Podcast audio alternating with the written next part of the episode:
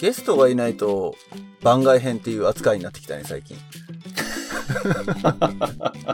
自分たちが、なんかあんまりイニシアチブ取ってないみたいな流れがあるけれど。まあ、あー気楽に行きましょう。番外編なので。逆に。 えーと、何か行こっか。時間的にはだいぶ経っちゃってるけれど、あの、例の OBOG の機構ってのが、ラボのウェブサイトにとうとう、うん公開されまして、 あ、おめでとうございます。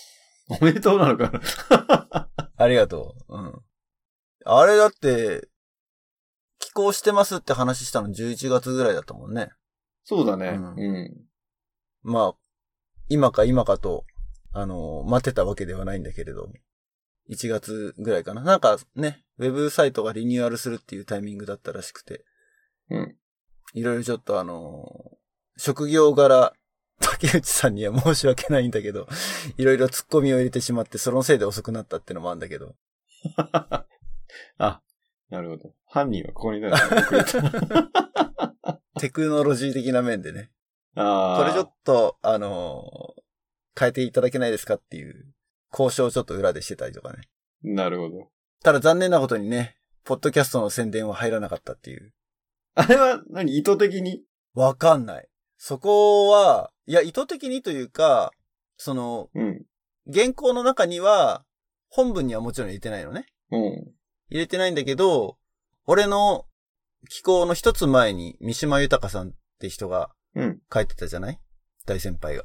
うん。で、そこになんか、彼の出演してた映画のリンクとかも載ってたから、まあ、このノリで、ポッドキャストのリンクも入れてもらえるんじゃないかと思って、うん。自分で自分の自己紹介欄を書くときに、うん。こう、いろいろインプットしといたわけですよ。うん。ただ結果、えー、ソフトウェアエンジニアという肩書きしか残らなかったっていう。あ、えっと、原稿っていうか、あの、元ネタの方には、このポッドキャストとか URL は載っけてたのに、そうそうそうそう。そこ全部カット されてた。そういうことです ね。うん。ただ、あの、あー直接的に、あの、ぜひ乗っけてくださいとは、特に、あの、押してなかったので、遅いよ。押した方が良かったかな。遅いよ。そうか。いや、俺そのための機構だと思ってたんだけいど。やいやいやいや。まあまあ。えま違うあのそれは、うん。あの、サブの目的ではあったかもしれないけどね。いや、俺てっきりこの、ポッドキャストのリスナーを増やすための施策かと思ったんだけど。やっぱ認知を上げるっていう。あまあね、それはね、認知は上がってほしいけどね。うん。でも、ね、Facebook でシェアしたら、機構をシェアしたら、結構いろんな方々から、テューターとか、うん。まあ僕の知らないところでどんどんどんどんいろんな人に見られたみたいで、うん。いろいろコメントも、ありがたいコメントもたくさんいただきました。いや、もう時の人だね、じゃあね。まあとりあえず次のね、機構が出てくるまでは、うん。 OBOG ページのトップには一応載ってそうなので、で言ってみれば、もう、うちに、ラボ OBOG の顔ってことでしょ期間限定。いやー、すごい人と俺、友達になったんだな。 でも、真面目な話、やっぱり、あの、ストーリーとしたら、ラボとしたら嬉しいよね。まあ今、シリコンバレーってある意味、聖地じゃん。その、この IT 業界っていうか、まあ、うん世界の中でも、まあかなり得意の場所じゃん。うん。まあ、そこに、ね、ラボで活躍して、まあ、カレッジやって、まあ、今でもね、ラボに絡んでる。で、ラボを応援してるっていう立場の人が、頑張ってるわけじゃん、アメリカで。シリコンバレーで。まあ、それはやっぱり、テューターとか、その、まあ、親御さんからしたら嬉しいんじゃないあのー 個人的な話だけど、親にも一応、あの、Facebook やってないからさ、うんうんメールでリンク送ったんだけど、うん。うん。あの、全く反応なかったね。 見てないんじゃないかぐらいな。まあ、いやいや。こんな寄稿したので、こんな風に記事に載ったんで、時間あったら見てねって送ったんだけど、うん。ノーレスポンスですね。 その後何度も、何度かスカイプとかもしてるんだけど、全く話題に出てこないね。 うん。まあ読んでないんじゃねえかっていう。ああ、読んでないよ。うん。いや、もう今は多分、興味の関心は、もう孫なんだあ、そっかそっか。息子のネタはもう。息子の話どうでもいいみたなうん。もうやっぱりもう、孫がいればやっぱりね、そっちに気がいっちゃうよね。まあでもその寄稿してね、原稿書いてますって時に出たらちょっといろいろ、ゆうの感想も聞きたいなって言ってたんだけど、うん。なんかあります個人的に。まあ、あれだよね。あの、言ってみると、うん。こんだけポッドキャストで語り合ってるから、なんていうかな、し新鮮なネタっていうか、あ、そうだったんだ、みたいのは、小学校5年生から始めたのか、みたいなのは結構意外だったんだけど。そう。そう。 いや、まだ確かに雄一郎にしてみたら何ら新しいインプットはないよね、多分。そう、新しめのインプットはなかったんだけど、確かその遅く始めたっていう話は聞いてたんだけど、改めて小学校5年生かっていう。うんうん。だから、そうそうそう、そこが一番そ新こ。鮮でしたね。いや、でもほら、内容とかさ、ストーリー逆に結構ほら、リアルタイムに関わってきたじゃん。まあね、そうね。イベントイベント、その、まあ、アメリカを行きを志したところとか、うん。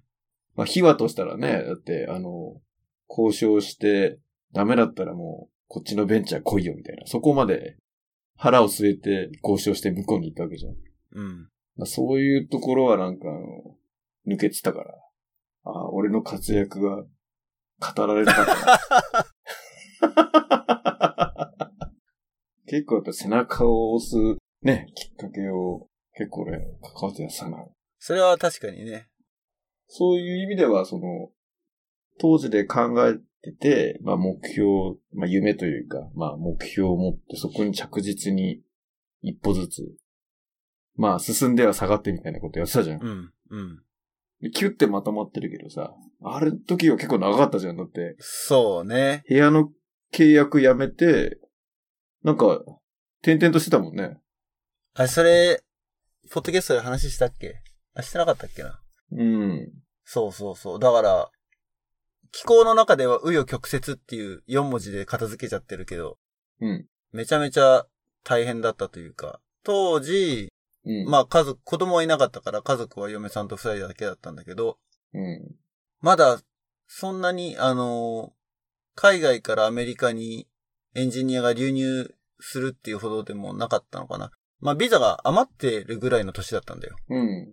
確かまだ。今はもう、すごい倍率で、うん。抽選を通り抜けないと H1B のビザとか取れないみたいなうん。うん。うん。状況なんだけど、まあ当時は、うん。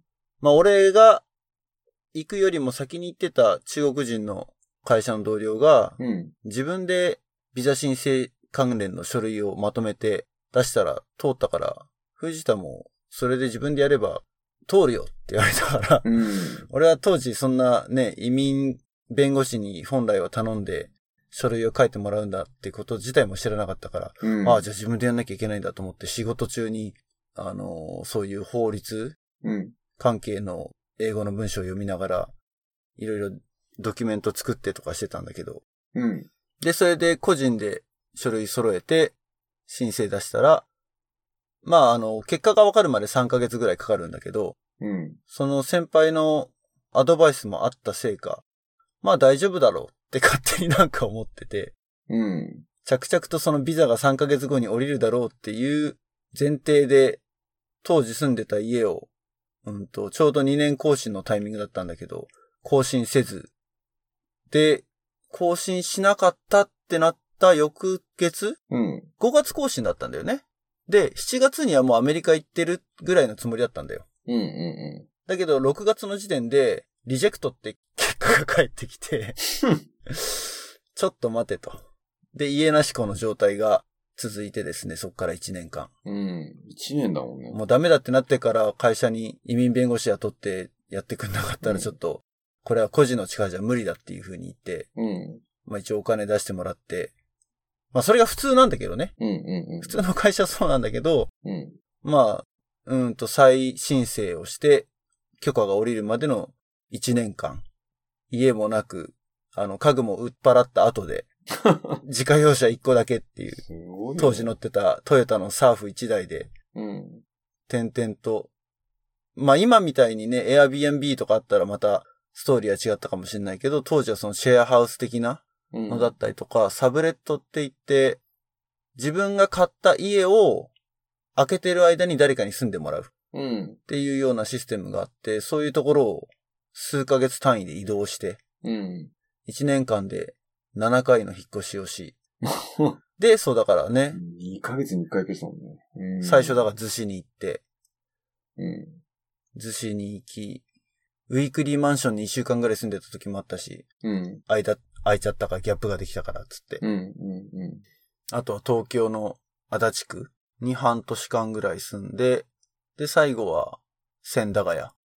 そんだから。うん。うだけど、この1年間で結構その時、その家を貸してくれた家主とかん。うん。となんかつながりができて、今でももちろんそのコミュニケーションがつながってる人もいるんだけどね。うん。うん。まあ、壮絶な1年でしたよ、それ は。その、紆余曲折っていう4文字熟語の中本当はだ、。4文字に言葉ってすごいね。 有力曲折を解説すると、そう。相当なストーリーが入ってたと。ちなみに反応っていうのはどういう反応直接知らない人から、なんか、連絡来たりもするのあ、連絡が来たりとかじゃなくって、だから例えば、うん。ポッドキャストのリスナー、まあそれこそこの前ね、ゲストに来てくれたアケとかがシェアしてくれて、うんそれ多分テューターつながりうん。とかの人がさらにシェアしてくれて、うん。で、そこでなんかそれを見たテューターがまたコメントしてくれてみたいな。おー。まあ、これはもうぜひいろんな人に読んでいただきたいですね、みたいなことを書いてくれたりとかおー。しちゃったから、それはもうありがたいなと。なるほど。であとうちのパーティーの成田先生のうんタイムラインでもシェアしてもらって、うん。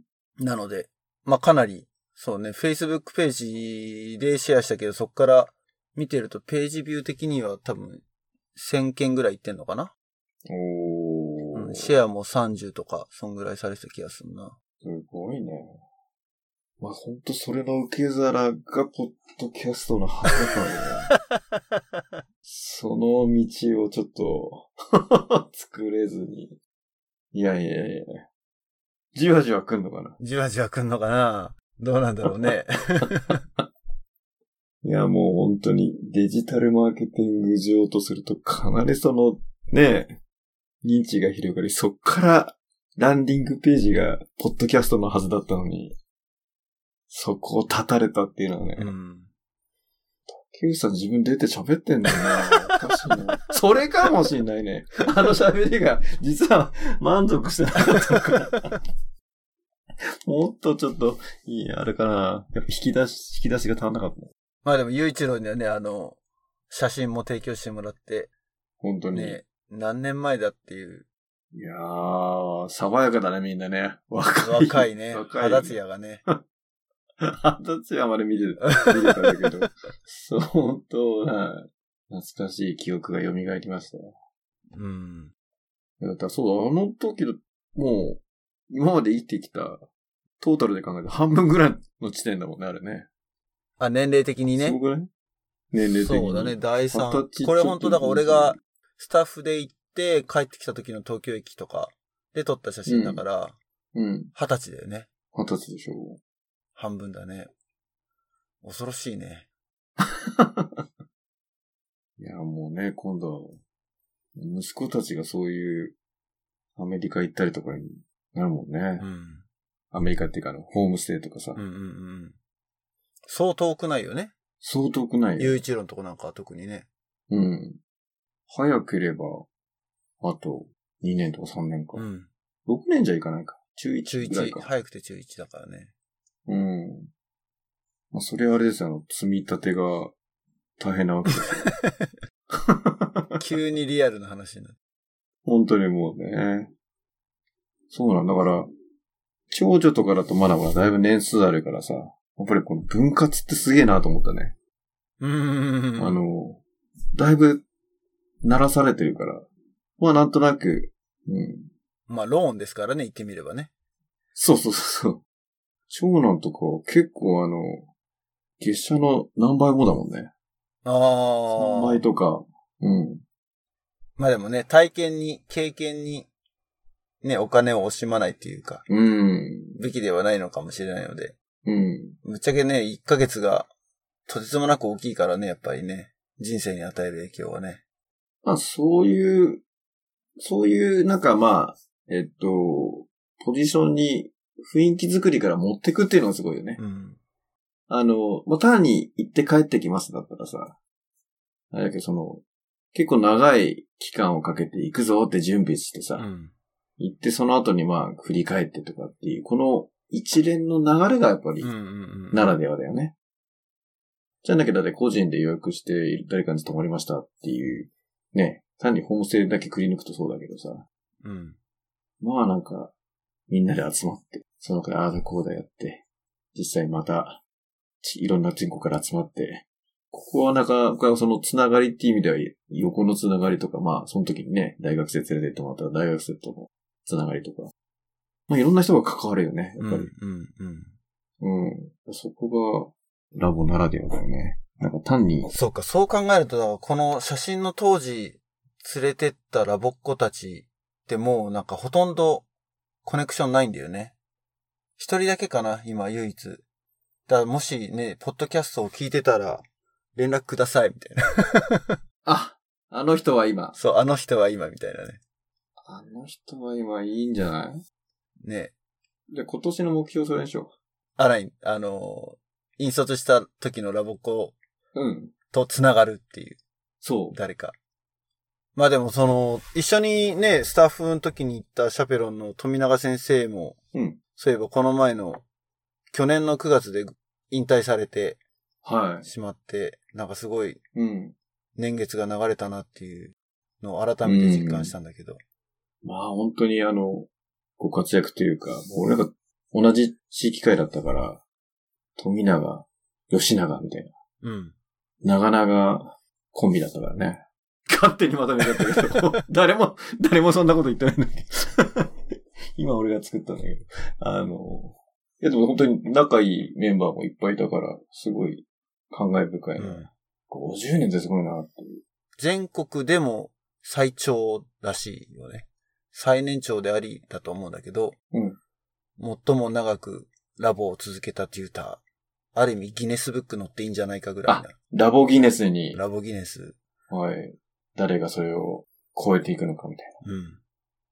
で、そうそうそう。あのー気候の、なんていうのお礼って言ったらいいのかな ?OBOG のところに寄稿したのがあって、あのーラボライブラリー一つ、プレゼントしていただけるっていう話があってな。。おで、まあ、すごい悩んだんだけど、うん。最終的に選んだのが最有機で、ほう。なぜまあ理由としては、あの、まず息子が孫悟空のお話知らないっうんていうのがあったから、うん。うん。あ、これはちょうどいいと思って選んだ。うん。あとは、そうね、パーティーでも、うんと、多分千葉支部のテーマ活動大会とかで、うん。中国語でやったんだよね。おお。とか、あと、大学1年のシニアメイト、サマーキャンプのシニアメイトやった時のテーマ活動が、あの、最有機だったんだよね。うん。だから結構なんか、思い入れがあるおーテーマ活動でもあったので、で、かつ、子供は結構車の中でさ、他のラボライブラリーとかも聞いてるかうん。ら、流したらいろいろお話に興味持つだろうと思って、最有機を選んだんだけど、うん。もう早速でも着いた翌日から車の中で聞いて、うん。もうすごい興味し、俺一緒に車乗ってなかったんだけど、うん。帰ってきてからなんか、どこまで聞いたのかな多分、金閣銀閣の話まで聞いたのかな ?3 話まで。おお。ひょうたんね。で、ひょうたん入ったらなんで溶けちゃうのとかさ。なんかいろいろ、はい なんか、クエスチョンが飛んできたりとか。 あれはやっぱ酸が強いのかな。いやいや あそういう、そう、まともに答える話じゃなくて、あー子供のね、想像の中でね。はい。とか、まあいろいろ。でも結構難しいねって言ってて。テキストバーって見た感じだと、あ、意外とこれもう読めるんじゃないの全部ぐらいなうん。気もしたんだけど。でも聞いてみるとやっぱ結構いろいろ、日本語的にもわかんないことあったし、英語的にもわかんない言葉があったって言ってたから、まあこれはうん。結構ちょうどいいところだったのかなっていう後からね。ああ、そっかそっかそっか。日本語と英語両方手入ってるって、まさに必要な、そうそうそうそう。教材なんだねうん。うちの息子にとってみればそこから入ってくる日本語って結構大事で、っていうか、そうだおよね。話によっては、現代語では使わない言葉も結構出てくる。あ、そうか、そうだね。だから、うち持ってるライブラリがそんな数ないんだけど、うん。雪渡りとか結構、宮沢賢治のね、うん。雪渡りとか結構好きで聞いてて、でもその中もやっぱりいろいろ昔の言葉が出てくるじゃない。だうん。からそういうの聞いてるとやっぱ面白い。ああ、そっか。すごいね。そう考えただけ。前、あった継承語と、ああ、そうね、現地ゆ語だかっけが来た時にね。ねえ、それのセットになってる CG だから、ある意味、答え合わせができるってことだよね。うん。日本に住んでるとすげえ、まず英語を覚えなきゃみたいになるけど、フジボーの家にとったら両方ある程度身についてるわけだから、そうそうそうそスーッとくるよね。う。まあもう繰り返し、ラボっ子じゃないけど、もう何度も何度も繰り返し聞いてるよ。どのストーリーあも。あ、なるほどね。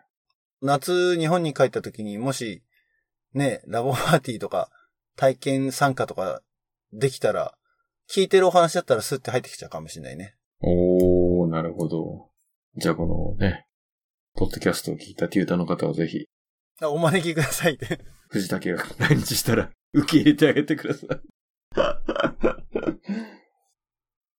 いや、そう、そういえば、あの、最有機でしょんその、もらった CD。 あ、西遊記、うん。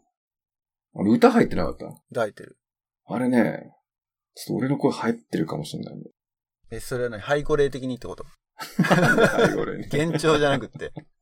幻聴ではなくて、これちょっとそう、あのーラボの歴史の中でも、俺の中でも、ちょっと記憶に残ってるシーンなんだけど、うん確か小学校ね、5年生ぐらいの時うん。に、先生と、そのラボのそのテープの収録があるから行くみたいな話になってて、うん。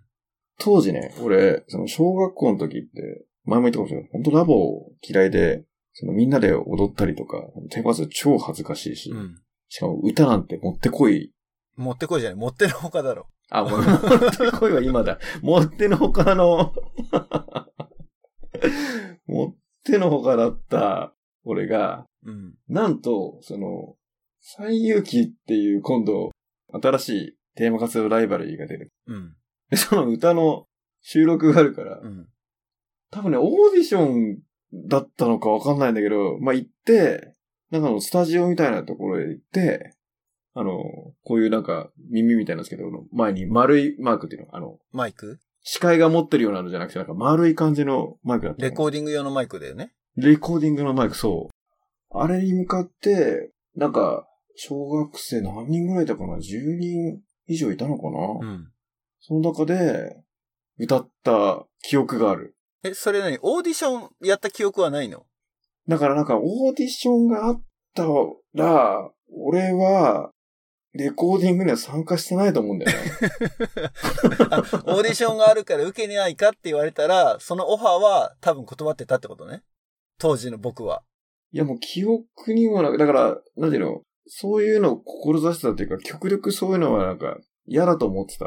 避けて取ってきたから。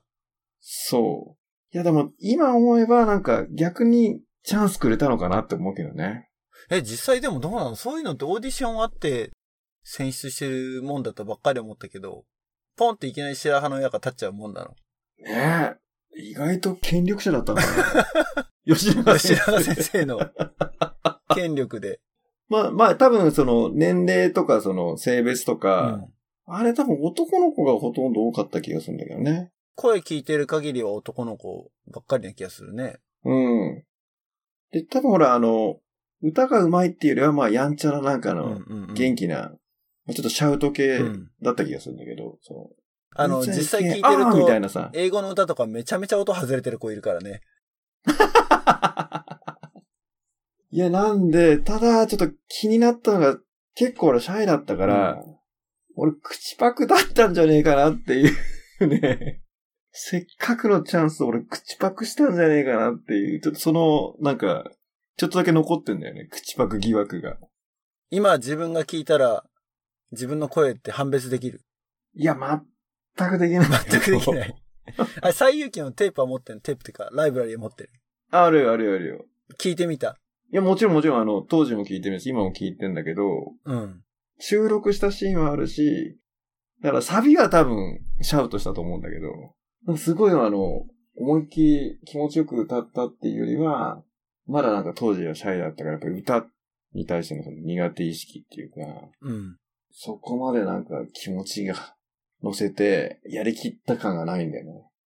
だからそういう意味では俺のラボ史における二大挫折の一個だよね。黒歴史。 まあ今だったら逆にその外しててもこれが歌ってたのは俺だぐらいがネタになったはずなのに、多分そんなにあの、当たり障りのない声の音量で、多分目立たず、その、やっぱ失敗は当時、ね、悪だったので。当時はね。まあでも聞いてると、そんな10人もいたのかなっていう感じはするけどね。歌声聞いてると。うん。あーわかんない。それ、オーディションだったのかなでも、スタジオ行かないよね、オーディションだったら。うん、と思うけどね。あ、じゃあ自分が実際に、うん。その収録されたかどうかってのは分かってないってこといや、俺の記憶の中では、まあなんかあって、じゃあこれから、もうスタジオでうん。歌うみたいになってたから、その歌をそのスタジオで撮ったこと自体が収録だったのが、あれでオーディションがあって、選抜隊が別日で撮ったのかは知らないあ、けど。そういうことか。うん。俺の中ではあれが撮られてたんだろうなって思ってる。なるほどね。うん。いやー、最有機は、そういう意味では思い出のうん。ライブラリですうよ。ん、なるほど。ライブラリ制作に関われたっていじう、ね。ゃあその YOU の歌声が海を越えて、世代を越えて、うちの息子に。に、の耳に届いたと。はい。うん。だからひょっとして今度喋った時に、あれもしかして、最有機の人わかんねえよ。わかんねえわかんねえ。本人がわかってないんだから。確かに。 ソロで歌ってるわけでもないしね。 どんな音感だみたいなね。うん。それはすごいよね。いやーでもへ、そうか、下手したら、だってうちの長男とかも、あと1、2年でそういう出来事があったっていうぐらいだからね。あ子供たちには言ったの。これお父さん歌ったんで、歌ってるんだよって。 あ、言ってないかも。言ってないんだ。言ってないかも。今度、カミングアウトしてみようかな。ねえいつかパーティーでやる発表が、あの、最有機になった時に、うん。までちょっと温存しといたら。あ、そううね。ん。 こないだやってなか った。まあいいや。そうそうもうしばらくローテーション的に回ってこないよ。出し惜しみしちゃって。いや、言ったかもしんないな。まあまあまあ、うん。最初はほら、あの、おとなしく入ったから。あの、なり物入りで入ると子供たちがかわいそうか な。うん。期待されてもね。そうなんですよ。だからそういう意味ではね、思い出の最有機を選んでくれたっていうのは、うん。これ縁ですね。ねやっぱでも、いろいろ、これやっぱラボ子じゃないと買えないんだよね。ライブラリってね。買えるんだっけえっとね、本は、確か、書店で見たことある気がする。ああ、そうあ、じゃあ単体は CD がないってこと CD は、置いてなかったうね。んいや、あのーこの、この中から選んでくださいっていうさ、うん一覧をもらったのね。多分、ユウとかも入会の時にもらってると思うんだけど、うん。まあ、知らないストーリーもいっぱいあるんだけど、見ててほんとなんかどれにしようとかって悩んで、うん。ね、それこそ、キテレツとか入ってるのもいいなって思ったりとか、おーだから子供に聞かせるってことを考えると、うん。いろいろさ、悩んだんだけど、うん。これ買えないのかなって、お金出してでも買えないのかなって思ってさ、おいうふうに、そう、だからそれを、もし買えるんだったらね、うん。日本に帰った時とかにでも、例えばまあ、ユウに買っといてって頼んで、それを、転売という形になるかもしれないけど、それは、ああ、なるほど。ありなのかっていうね。そこちょっと確認したいようね。ん。あの、ヤフオクとかで売ってるよね メルカリとかね。メルカリとかね。まあ、事務局のコネクションがあるから、直接ラボ線行って買えっていう話もあるんだけど、まあ、まあまあねそうそ確かに。う。まあ、もし機会があったら、うん、買えるんだったら、ね、買いたいなぁと思ったりも。すっごいここでまだ広げちゃうとさ、せっかく今畳にかかったのにさ、悪いんだけどさ、うんなんかあの、定額で聞き放題みたいのって、どうなんだろうね。うん、どういうことその、ラボライブラリーを、もう、聞き放題みたいな。あ、ストリーミングでってことストリーミングとかさ、うん。そういう方で流して。結局まあ本当はデジタル化されちゃったらいくらでも聞けちゃうじゃん。うん。まあね。だけど、まあ今、フジボーみたいにさ、久しぶりに聞きたいなとかっていう、そういっぱいいるわけじゃ。うんん。っていうかさ、あれだよね。うん。もう今さ、ラボ機、そのテープのね、ラボ機なんてもう当然存在しないんだけど、うん。今の世の中 CD すら危うくなってきてないなったよね。メディアとして。うん。そうすると CD っていう媒体で売るっていうことがそんなにもうなんかうん。ないのかなってか、今はどうせ音楽 CD とかって買ってるだって。普通音の。楽 CD ほぼ買ってないね。大体もうみんな iTunes とか、ね、ネットで買うかもしくは、俺なんかもううん CD なんか全然買わないし、うん。まあそれこそ、なんかこの CD が欲しいっていう、アルバムが欲しいっていうのがないからってのもあるんだけど、うん。普通に Spotify とか Google Play とかでストリーミングで聴いてるのでもう十分だなっていうか、うん。流行りの曲とかだったらばうんって。いう状況だから、まあそれとは全然違うんだけど、ラボライブラリーってのは。うん。でもね、CD じゃなくなるよね、多分ね。まあ今後、まあ、流通形態は変わりつつあるけど、ただやっぱり絵本ってやっぱり特別だよね。うん。絵本はね、やっぱりね。うん。とあとまあテーマ活動のとも。まああれはただ活字だからな。うん。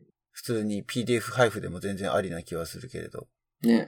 それこそその、タブレットとかでポンポン 回してうん。見れるぐらいな感じな、あれだけど、やっぱり絵本はあの、やっぱりクオリティ高いし、うん。あれは作品な感じがするようね。ん。うん。うん。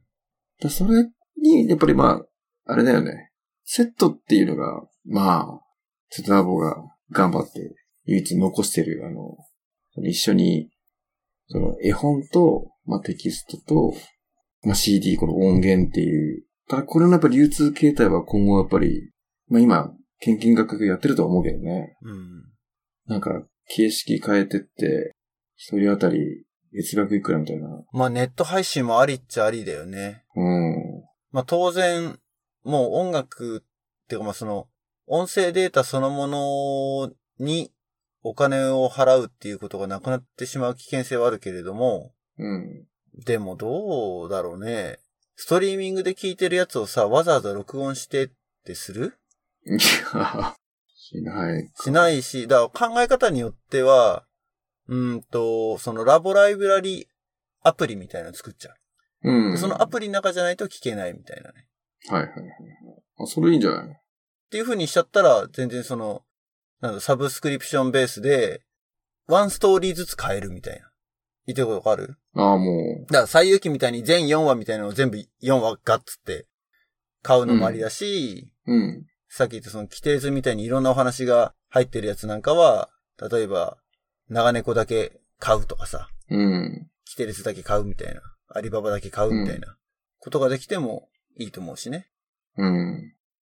ただもう、素で買うと1万円ぐらいするでしょ ?1 万いくらか。ワンセットうん。そうか。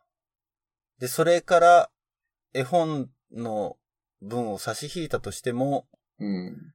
仮に半分だったとしてよ。5000円で4分の1してって考えて、1本1000円か。千、そうだね。そのまま行っちゃうと。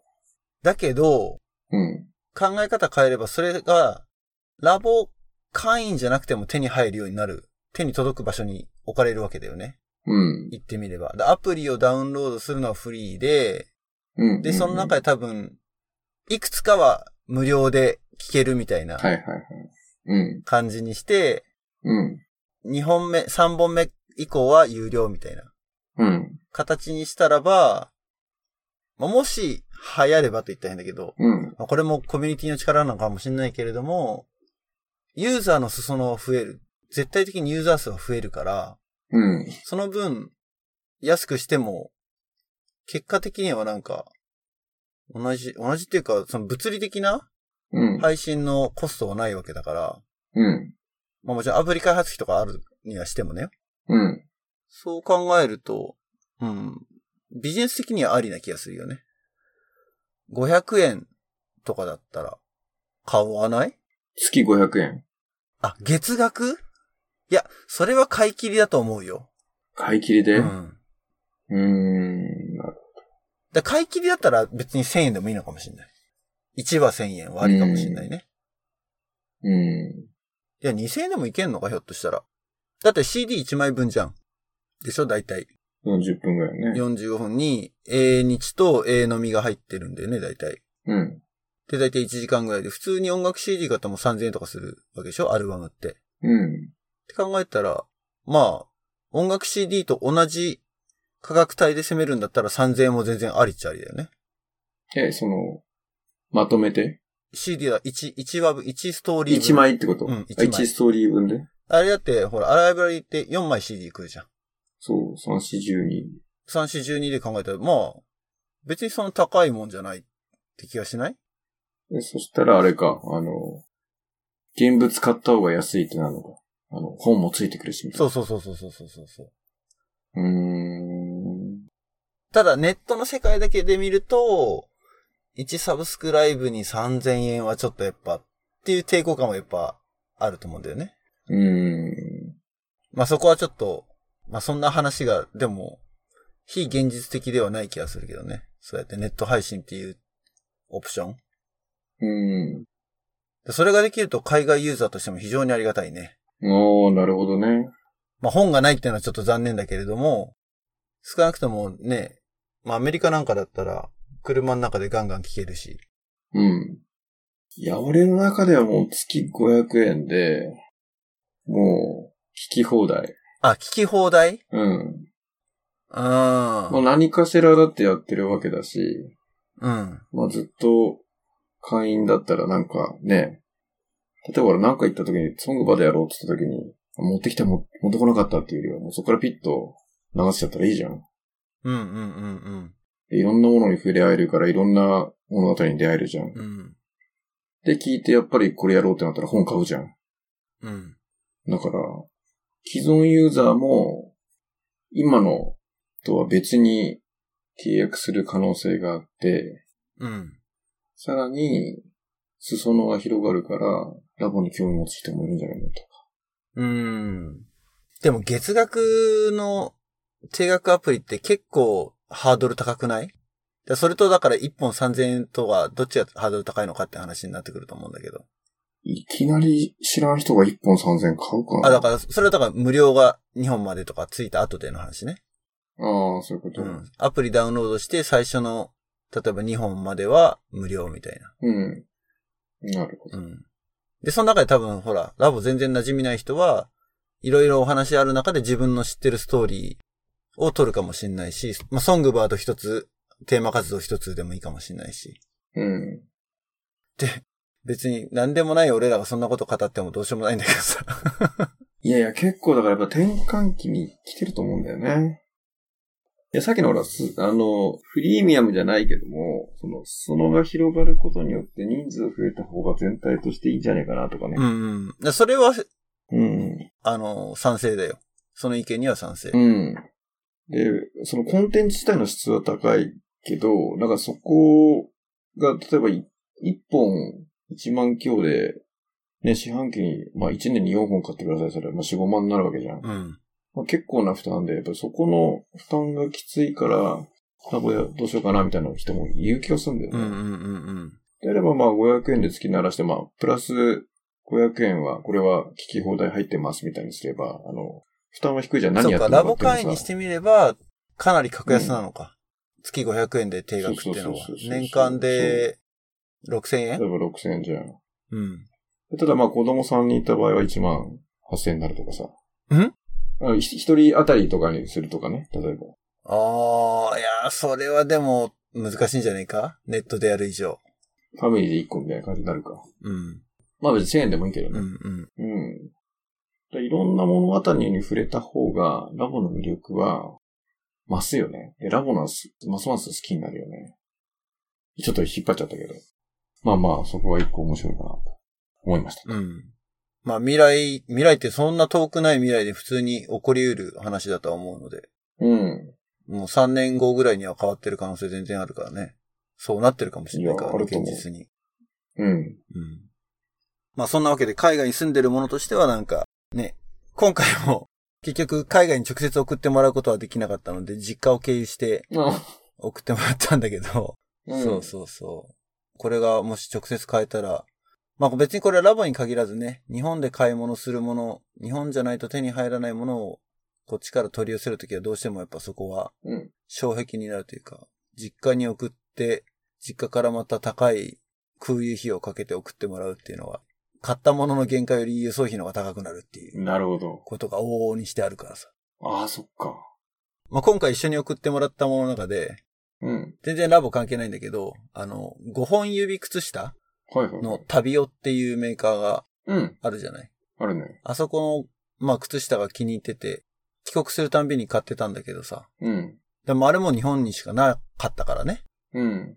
それも今回ちょっと送ってもらって、ネットで買って、実家に送りつけて、うん。まあその、左右機と一緒に送ってもらったんだけど、うん。でも最近あの、マラソンのエキスポとか行くと、だんだん出てきてさ、5本指靴下、レース用の、その、ランナー用のとあ、かほっんて、と。結構出てきてて、うん。で、試しにこの前その、CIM、カリフォルニアインターナショナルマラソンを走った時にも、一足買ってみたんだけど、うん。まあ全然、あ、ありだなっていあ、う。ほんと。ちょっと高いんだけどね。うん。日本のその旅用のに比べたら、でもそんなでもないか、輸送費考えたらトントンぐらいか。うん、一足15、6ドルだから、あんま変わんないね。うん。うん。だからまあそういう、お取り寄せ的なものはね、なかなか難しいんだよね、海外に言うとね。うん。なるほなんか話がだいぶちょっと逸れてしまったけ ど、ど。あとなんかありますか最近。最近そうね。最近って言えば最近。ちょっと仕事関係で、うん。名古屋に行く機会がありましてね。お、名古屋。山ちゃんいや、じゃあ、そうだね手羽先ね。 手羽先食べに。そっかね。その後浜松行っちゃったから、あんまり、名古屋で食べて ない。いや、そうです、あの、お会いしました。あの、アナザードーンで有名になった、一躍あの方に。スターにな った、あの方に。い前振り長いなや、もうさっき出ちゃってたけど、 秋にうん。お会いしまして、すごいね。行動力が。行動力、本当に名古屋市長を実現しちゃうっていう。いや、そうね。だから、まあ、不思議だよね。その、もともと一緒にね、全くラボとか活動してなかったのが、まあ、藤坊がつながり、ね、ポッドキャストに出てもらい、うん。まあ、そこですげえいろいろ喋ったもんね。あれ、2回ぐらい喋ったんだっけ収録2回やったか。収録2回やって。で、その後もなんだか俺喋ってた気がしたな。あの、収録終わった後も、あ、そうだね。あ、そう、俺途中で、そう、アウトしちゃったのそうだよね、抜けたそう後オに。フレコの状態でね。そう、会話はつな、つないでて。そうそうそうそう。まあ、その、明けに会いまして。おうでもなんか別にあの、新鮮な感じはないん だよね。不思議と。おい、ようやく会えたっていうわけでもなく。初めて会った感が全然なないんんだかあの、再会に近いよね、感覚が。うん。面白いね。本当に不。思議な感覚だよね、それね。ラボという、それだけで、そう感じるっていうか。そう。え、それは何アケのパーティーに行ったとかなのそれとも、あ、全然全然。あの、全然違うところで。そう、結構、あの、まあ、出張決まって、うん。 えっ、と、直前に近いね。ほぼ、あの、多分今週、木曜行くんだけどぐらいな感じで、まあ、無茶ぶりに近いけど、うん。まあ、もし、あの、アポが午後からだったから、うん。もうちょっと早めに行って、お昼でもおう。食べますかみたいなので、うん。食べてんじゃん、ご飯。なんと、あの、来ていただいて、うん。あ、食べたね。 食べ たね。でも普通に、名古屋でカフェっ食ぽべいてとるじゃん。ころだったからね。名古屋飯食ったっていうよりは、なんか、うんカフェであ、カフェでねお。茶をしながらみたいうんうなん感じだサラダプレートだったね、俺は。 そこじゃうなんいそうか。そこ、うん、そこスキップしていいや。 そう。でもまあ、やっぱりいろいろ、もうポッドキャスト上の収録からの流れだから、うん。まあいろいろ聞きながらね、うん。今どんな感じでね、まあラボやったり、まあいろんな話を聞きながら、まあアイディア出しして、結構俺の中ではあの OBOG 会ってきっかけにはなってたから、ラボを始める。まあ、タイミングがあったっていうのもあるあるかもしれないけど、あ、神奈川でやったやつそう、神奈川でやったやつ。で、それをやる手前で、一回なんかその、ソングバード大会みたいのを、OBOG で集まってやろうみたいのが、うん。えっと、プレで仕掛けね。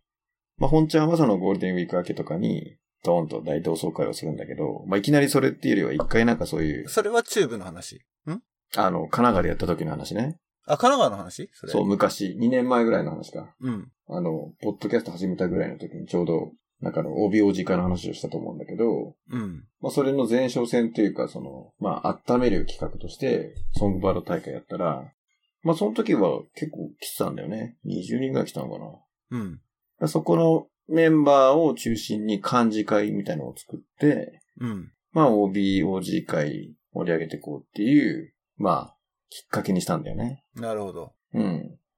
それはでもただ事務局がまずはベースを弾いて、うん。まあそういうストーリーを描いてて、でも、まさにあれだよ、あの、竹江内さんとか、その橋本さんが、まあこういう企画あるんだけどみたいな、ちょっと相談ベースで持ちかけられたんで、うん。まあそのストーリーでやりましょうみたいな話を当時したと思うんだけど。うん。で、結局まあ OBOG がそのラボの話をするし、で、当然我々の世代って結構みんな子供いたりするとラボ入れた入れてないみたいな話になるし、うん。まあ改めて今自分が親としてラボをね、子供たち入れて、まあこういう気づきがあったりとかね、いろんな、あ、ラボってすごいじゃんっていうのがあるから、結構 OBOG 会は良かったんだよねっていう話をしたら、うん。もうビビッときて、まずはソングバード大会やるっつって、イベント立ち上げたもんね、その後。あの、チューブのソングバード大会やるっていうのをちょっと俺も Facebook で見たけど、うん。何 その、ユウが行った時に決めたの前後してたら申し訳ないんだけど、俺の中ではなんか、背中を押したのか、うん、あれは有効だよっていう盛り上げたのかのは、ちょっと今、まあ、今は背中を押したのは間違いないってことだね。そうだね。うん。あまり言うとなんか俺が全部やったみたいな言い方になってね、ちょっと嫌な人になっちゃうから、そこが謙虚にね、背中を押しまして、チューブ支部のソングバード大会ってのが、うん、 2月の17日の土曜日なんと、ですねあ。さって。この配信の翌々日、あさってにうん。やるそうなので、まあこれを聞いていくって人が 果たしているのか、まずチューブにリスナーがいるのかっていうね。 そこが一番ネックだけれど、うん。ラボ、チューブ支部、これラボ戦なのかね、チューブのね。ラボ戦だと思うよ、まずは。そんな感じっぽいね、ラボ戦でやるっぽいね。うん。あの、OB、OG の方で、チューブにいる OB、OG で、これを聞いた方はぜひ、あさって行ってみてください。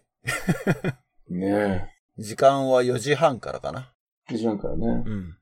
でだだから大事なのが、まあ、まずはその、固定メンバーっていうかさ、あれちょっと待って、今、俺すごい今ご、ご情報流したなんだに ?17?18? あのね、ごめん。俺、タイムゾーンが違うところから見てるからか。18だね、これね。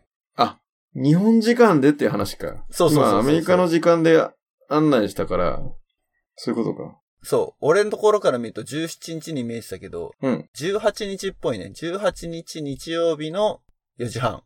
出会ってる ちょっと。中部支部の永遠のラボッコソングバード大会発表します。日時を。2月18日日曜日の16時半、 ?4 時半。夕方です。うん。えー場所は、ラボパーティー中部支部。栄ですね。栄センターベル。ユウも行くの さすがにちょっとね。ユウ、ゴーイングにしてないの。俺、あの、興味ありにする。一応、あの、Facebook ユーザーしか見れないかもしれないけど、ショーノートにリンク貼っておきます。というか、あれだね、Facebook ページでシェアすりゃいいんだね。アナザードーンのね。そうだね。まあでもあれですよ。これ、興味あり70人だからね。おお、なるほど。あ、そっか、インタレステッドの人が70人いて、うん。潜在的にはこれぐらい集まるってことだよね。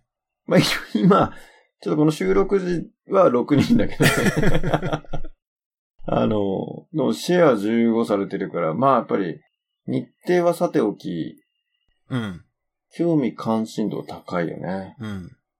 やっぱあれじゃないの神奈川の時もそうだったかもしれないけど、誰が来るかなっていうのを結構みんな、お互いに様子を見てる感じはあるんじゃなないるほど。そうそう、その辺を経験則からなんか、そんな、あの、本番3日前のポッドキャストで、話してどうこうなるわけじゃないと思うけど。 遅いよって話か。まあでもほら、話の流れからいくと、うん。まあ今その少数派であっても参加した人たちが、次の OB 会のコアメンバーになるっていうね、そう。流れもあるわけだからね。そうなの、そうなの。だから、こういうのはね、まず一発いきなりでかいのを、初めからやるのではなく、うん。まずこういうのに興味持つ人のその、コアメンバーをいかに作るかなんだよね。うんうんうん。で、まあ、漢字会じゃないけど、やっぱり定期的にコミュニケーションを作って、うん。まあ、意見決めて、まあ、その、今度は周りに広げていくっていう話だよね。うんうんうん。だから今回仮にまあ、この数人でも来たら、その中でやっぱり、じゃあ誰と繋がってるとかさ、うん、あ、じゃあ、今度これ呼ぼうとか。一番大事なのが、もうすっげえその回が楽しかったっていう写真撮ってうん。載せると。うん。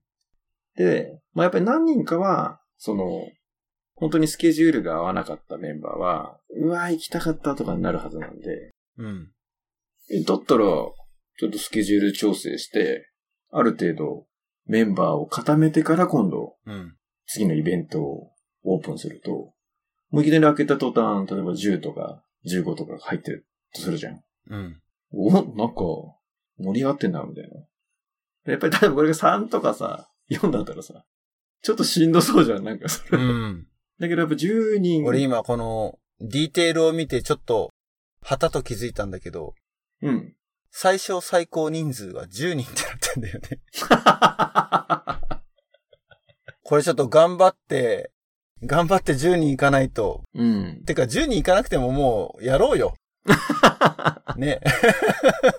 いや、これをやることに意義があると思うんで、は6人でも、7人でも、い。うん。 10人満たなくっても。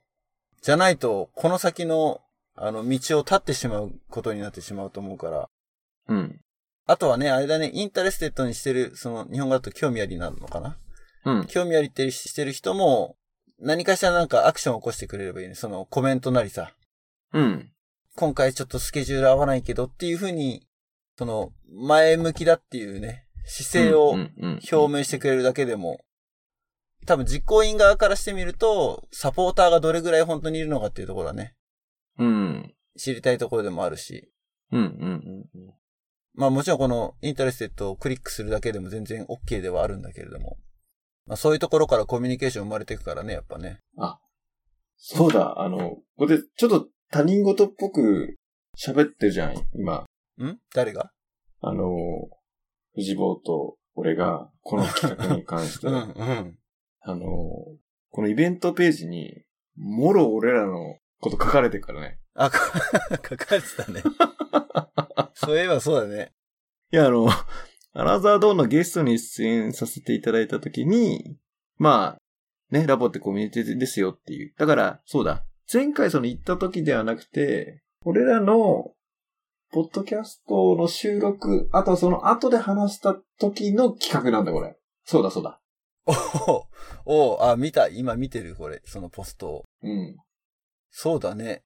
なので、この、ポッドキャストが生み出したイベントなので、これ全面的にこれ協力っていうか、しないと、そうだね。でも、できることなんだろうね。拡散だろ、や拡っぱり。散。シェアでしょ。そうだな。俺がどれだけ貢献できるかちょっとわかんないけれど。いや、何を、だって今 OB、OG の顔だよ、藤坊は。あ、そうか。うん。やっぱもう今、一番影響力あると言っても過言じゃないでしょ。だって過言だろうな言い過ぎだろあ、そう。ちょっと、あう。の、まあ、謙虚にねブー、ムの謙虚に。あ、謙虚にね。あの、ブームの宮沢さんか今藤坊かぐらいでしょ。だっいてやいやいやいやいやいや、とんでもないですよ。やっぱり、あれかな、三木谷さんか藤三坊木か。谷さんラボっ子だったのあれ、親ラボテューターだよ、三木谷あ、さん。そうなのあ、それ知らなかった。うん。へえ。そうよ。もう佐藤隆太とかね。いらっしゃいますよ。あ、いろいろ佐藤隆太は聞いたことある。うん。もうこれは、じゃあぜひ、うん。シェアという形でサポートさせていただきたいと思います。はい。アナザーゾーンの Facebook ページでもう配信前にシェアしとかないとね。そうだね。うんこれをちょっと、全面的に、はい。もうシリコンバレーから行こうか今悩んでますぐらいな。 絶対行かないだろうみたいな。まあ嘘でもね、その意気込みを表明することは、ね、 嘘は良くないそう。そこからコミュニケーション、ツッコミというコミュニケーションが生まれるかもしれないからね。 そうね、そうだよな、ボケってね。はい。そうなんですよ。だから、ポッドキャストがもう今を、ラボを動かしてると言っても過言じゃない。ついに、山が動き始めましたよ。そうか、すごいな、でも。うん。このポッドキャストの収録から企画が生まれたっていうのは、うん。言われてみれば、そうだね。全然他人事じゃなかったね。あそうそうそうそう。これなんかそう、だからその企画、あれ、時間軸かなと思ったら、そうだな。会った時じゃなくて、収録の時だ。収録と収録の後だ。うん。だから行動力あるよね、実行力がね。うん。すごい。いやでも、それは素晴らしいと思素晴らしいと思う。う。よし、それでやってみようですよ。だかそれやってみよう、そうだ。らうん。その力が一番、ラボっ子で強いとこだと思うので、強みだと思うので。で、実際やってみるとまたフィードバックができるから、ね。そうそうそうそうそう最初に例えば、やっぱり、ね、桜じゃないけど、そう、だから10人届かなくてもやってくださいとそうそうそう。思うわけですよ。ねえこれでやれなかったらほら、フィードバックはどうして10人届かなかったのかってそこに行っちゃうからさ。ねえ。まあでも、突っ込みたいのは、なんで10人にしたんだっていうところは、 ちょっと突っ込みたいかもしれないけどね。いやでもほら、うん。もうこう言っちゃなんだけど、神奈川の OB お次会はもっと見積もりがうん。派手だったじゃない。って言ってなかったっけ いや、だから、OB おじい会の本ちゃんは結構壮大にやったからさ、うん。でその手前のソングバル大会は、多分20人ぐらいよ。あ、そうなんだ。そうそうそうそう。だからこれがその、前哨戦になってるとは限らないけど。ほら。会場と打ち合わせした時の話を思い出して さ。あれは面白かったね。うんあれは。 もう突っ込んじゃったもんね。おいっつって。 意外と、関東メンバーも興味ありにしてるから、この層を取り込もう。これじゃん。関東で、そうか、そういう人もいるのか。まあ、興味はあるよな。興味あると俺も興味あるもん。うん。君もそうだね。インタレステッドしてるもん。俺も、 俺は、あの、見たときに、いけないのにインタレステッドを表明するのは、あまりにも無責任だなって思ったから、あえてうん。何もノーアクションだったんだけど、そういう、あれもあるのか。考え方もね。主催してる側からしてみれば、これぐらいの潜在ユーザーがいるんだっていう、一つの指標になるわけじゃない。うん。でも、その中に本当に中部支部に、今中部にいて、これそうなのはじゃあどんぐらいなのかっていうのが、ちょっと見積もりが正確じゃなくなっちゃうよね。あ、そっち、あ、うん。なるほどね。というふうに俺は考えてしまったので、そっそう。イか。ンビテーション来たんだけど、インタレステッドっていうのは、参加はしないけど、応援してるよっていう項目が受け取ってたうね。ん。まあだからそれも多分個人によってね、捉え方が違うと思うけれど。で、多分、いいねか興味ありを押すと、まあ、その周辺には、まあ、なんか流れるじゃん、多分。そうね。だから、応援にはなるけど、この人行くんだったら行こうみたいな釣りで、おい、行ったのにいねえじゃん、みたいな。だからやっぱりほら、藤坊ぐらい影響力あると、やっぱね、藤坊に会いたいから、中部まで行きましたみたいな。うん。それぐらいのやっぱり、ファンがいるわけでしょ。もう大変だよね、やっぱり立場があると。ちょっとインタレストも押せない、やっぱり有名人の辛さだよね、今日のテーマは。そこ引っ張るなぁまあ一番やっぱり今影響力がある時の人だから。いやー、よいしょしても何も出ないよ。じゃあやめるか。 次。まあ、あのーはい。ぜひ、3日後ですね。うん。配信の3日後ですけど、あの、はい。行ける人は、インタレステッドから、ぜひ、Going に、日本語で何てなってるか知らないけど、参加。うん、してください。協賛アナザードーンってことで。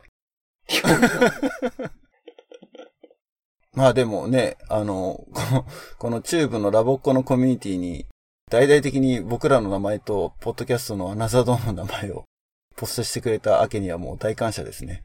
そうですね。その割には、あの、リンク貼ってないから。突っ込んでたね、それね。もう、だひょっとしたら、その、やっぱりほら、俺らからしたら当たり前かもしれないじゃん。その、リンクを貼るっていうことが。うん。もしかしたら、なんていうかな、そういう意識がないのかもしれない。うん、うリンん。クまあ、だっを貼ってて、それは、うちらがリンク貼るのはさ、やっぱ自分たちでうん。宣伝したいっていう腹があるからじゃん。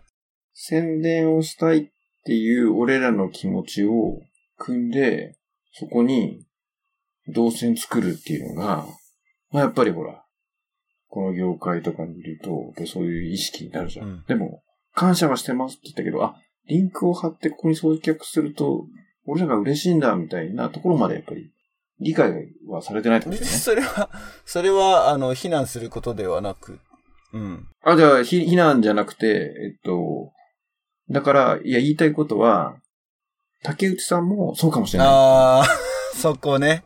うん。そこ、やっぱそうり、ね。ちゃんとそれを5回ぐらいアピールすべきだったんじゃうない、ん。確かにね、ちょっと話が戻っちゃうけど、その、俺が寄稿した時にラボ、ラボパーティーのうん、サイトリニューアルがあったじゃないうん、で、その時に一つ突っ込んだのが、うん、俺の前のその OB の寄稿のリンクに対して Facebook 上でシェアされてたのよね、過去に。うん、うん。なんだけど、そのリンクが死んじゃってたのよ。つまりはい同じ記事なんだけど、違う URL になっちゃってたのね。 うん。だからその流入の動線を一個切っちゃってるわけよね。はいはいはい。で、多分それは事務局の担当の人が気づいてたのか気づいてないのかわかんないけれども、うん、少なくとも制作をして担当してたウェブの会社はうん、気づくべきだと思うんだけど、うんっ、ていうのは過去に残したリンクっていう非リンクっていう財産をうん、全く無視したウェブサイトの構造にするっていうのは、うん。まあクライアントであるラボの損失につながるわけだからさ。おー。なので、俺のページももともとうん、 URL が違ったの。はいはい。違ったってのは、その、うんと、永続的なリンクじゃなかったのね。うん、パーマリンクじゃなかったのよ。うん、だから、うんと、URL が obog スラッシュみたいな感じになってたのね。はいはいはい。で、俺のページにジャンプしようと思った時に、多分次の人が出てきたら俺のページにジャンプする方が多分なく、変わっちゃうなと思ったのよ。うん、うん、うん、う同じ URL だけど、違うコンテンツが表示されちゃうから。ん、うん。なので、そう、パーマリンク作ってくださいっていうリクエストを出して。はいはい。ごもっともだね。うん。で、かつ、その、前の記事もリンク切れしてますよっていううん。ことも言ったんだけど、それは多分リカバーしないっぽいかな。ああ、わかんないでするほどねそうそう。なるほど。 404ってページが見つかりませんってなっちゃうのよ。はいはい。前のリンク飛ぶとね。うん。でそれは新しい URL にちゃんとリダイレクトっていうかジャンプするようにうん。するのが、まあ Web のコンテンツとしてはあるべき姿まさなんに。だけど、そう。そういう、まあちょっと技術面の方から突っ込みを入れてしまったので、うん公開が遅くなったっていうね、まあ裏話いでや、すけでれもど。それは、まあ、遅らせててもやるべきことだよね。うん、まあね。まあうん特に U はほら、まあ今もそうかもしれないけど、ね、仕事でそういう地形じゃないウそっェブちの系。クローラーとじゃかあ、そっち系だ検ね。索エンジンとかをやってる側からしてもやっぱりそこはうん。重要じゃないよ。ううん。ん。なので、やっぱりアナザードにもう一回貼ってもら う交渉をしていただくっていう。うん、まあまあ、でもあのコンテンツはもう書き換えらんだろうな。あ俺のの、ページ、名。前の下のところに入れればいうい。ん。この、ポッドキャストが、あれを、ほら、ラボ入る前の人が見て、うん。ああ、OB こういう人がいるね。どういうこと喋るのかしらって言って、ね。あ、そっ か、藤田博道で、ググって、たどり着くか、ここに。そっか。それぐらい熱心か。藤田博道ファンは。どうだろう。エゴサーチはあんまりしたことないけれど。うんかかるかもしれないね。うん。まあでも至るところにリンクは散りばめてはあるので。うんうんうん。うん。まあ、あとは、じわじわと。うん。いや、じわじわと来てますよ。お、来てま本すか当もう、そろそろ、この3月で丸2年が経つけれど、うん。 4月のポッドキャスト配信ぐらいの頃には、うん。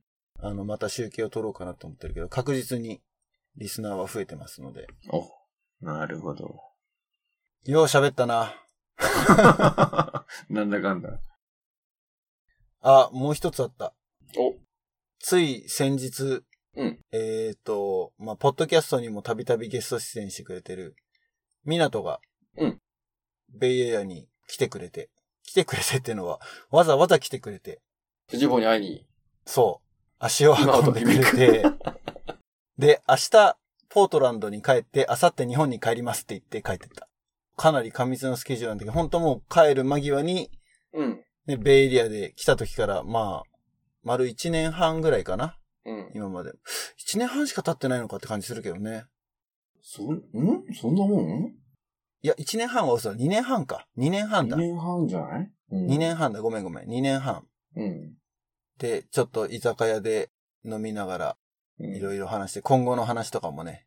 ひとまず、あの、仙台に、うん地元の仙台に帰って、で、まあ、ポートランドで学んだ、その、地産地消の文化であったりとか、うん。ローカル愛というか、うん。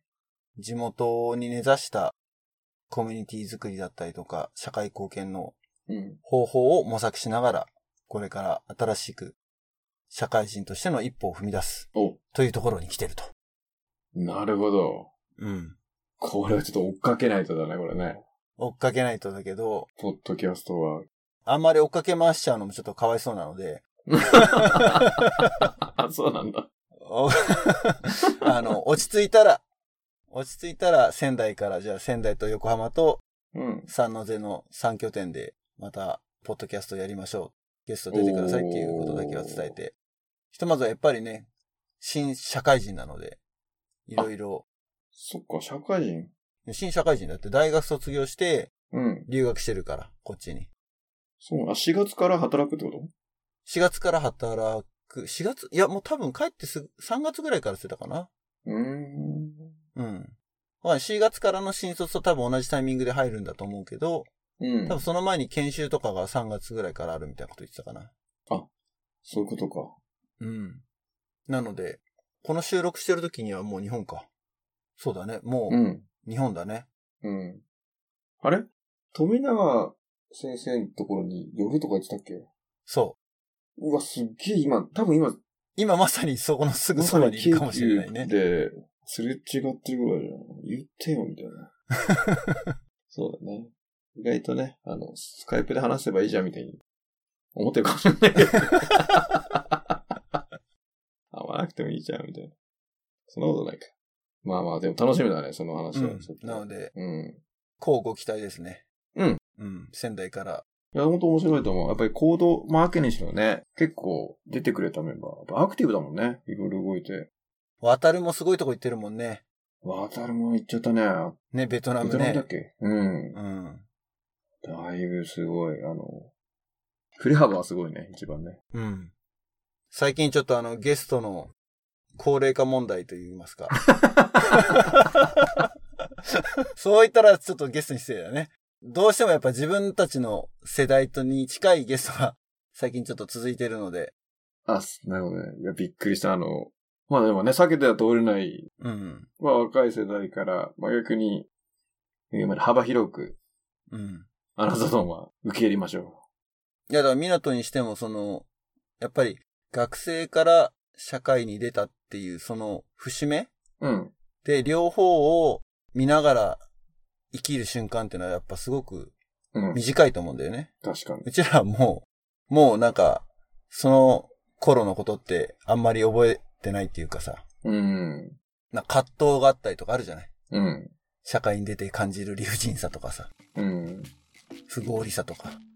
そういう話もね、今現役の彼氏にとってはすごくなんか、ためになるというか、学ぶことが多いなるほど。話があると思うので。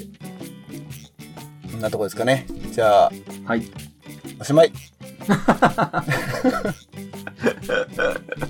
おしまい。はい、さよなら。